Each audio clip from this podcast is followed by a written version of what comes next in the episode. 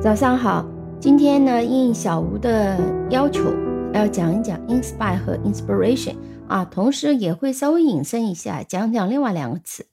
那我们先从前面讲过一个单词讲起，encourage。我们先来听下面一个例句啊，I hope to encourage my students to work hard and achieve their goals。啊，encourage 我们知道就是 give somebody support, courage or hope。我们常常翻译成鼓励。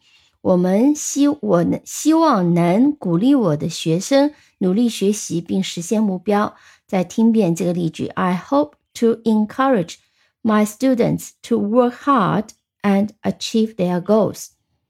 好，这句例句里面的 encourage，我们也可以用 inspire 来替代。I hope to inspire my students to work hard and achieve their goals. Inspire 这个词呢，呃，这里我们可以解释成 give somebody the desire or 呃 confidence 啊，to do something well。那么我们常常可以翻译成激励。所以在这个例句里面，其实 encourage 和 inspire 它的意思呢是非常类似接近的。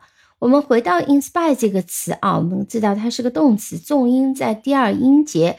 那么这个词呢，我们讲一下词源，其实就特别容易记忆。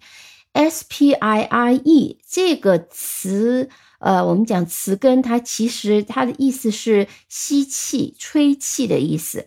那么加上 i n inspire 这个词，最早可以追溯到拉丁语，意思呢是吹进或者是吸进。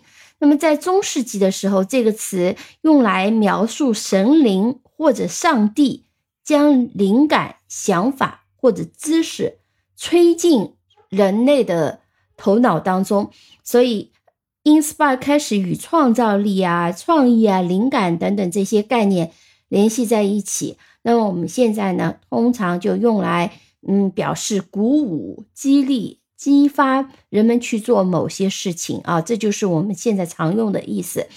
那么，spire 这个词根我们可以再看，比如说 respire 哦，叫呼呼吸。那我当然我们常用的词是 breathe，但是当我们讲到学术，尤其生物学上的时候呢，常常用 respire 作为呼吸。那么这个是顺便提一句。那么 inspire 我们一起再来拼一下，i n s p。I R E I N S P I R E，那么 I R E 啊发成 I spy inspire。好，我们再看两个例句。呃，这一个例句呢，我们先来看它的主动形式。The beauty of nature inspires me.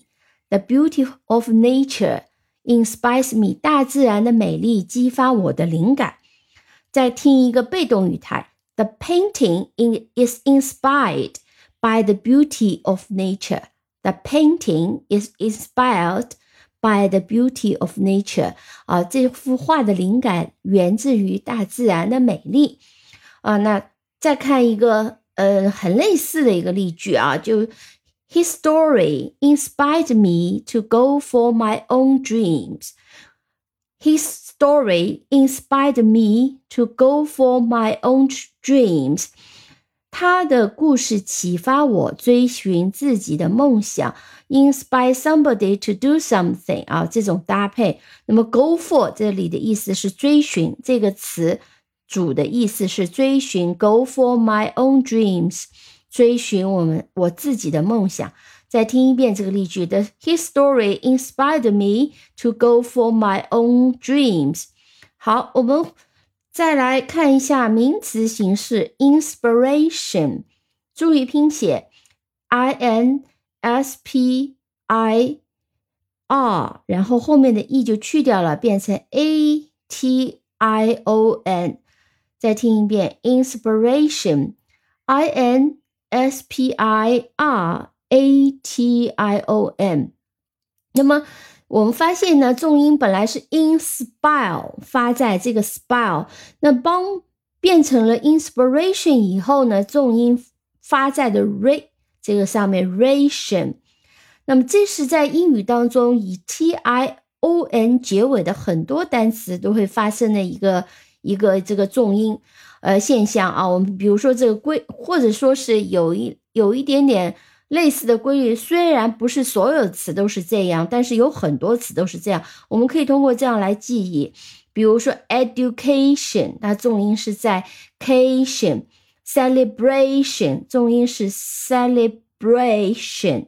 哦，information 啊，mation 啊，那它重音都是在后面一个音节，所以在 inspiration 里面呢，inspire 它是动词。那么当我们说 inspiration 的时候，这个 i 不再发成 i，发成啊，inspiration，inspiration。好，再拼一遍，i n s p i。R A T I O N，inspiration。我们刚刚讲过，inspire 几个例子呢，都是说，呃，激发我的一个灵感，这个灵感去创作一些呃艺术作品或者是文学作品啊。那通常这个灵感，我们也常常说是文学艺术作品的灵感。比如说，She found inspiration for her new painting.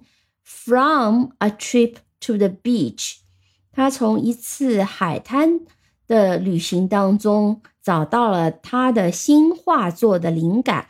再听一遍 ，She found inspiration for her new painting from a trip to the beach。啊，注意这里面介词的用法。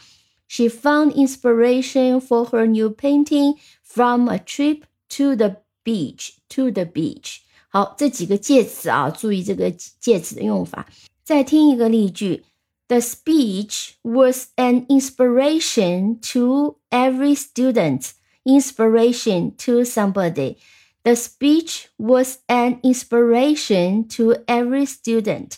这次演讲对每一个学生都是一种激励啊，这里就不翻译成灵感了，而这里是一种激励。嗯。The author's inspiration for the novel came from her own personal experiences.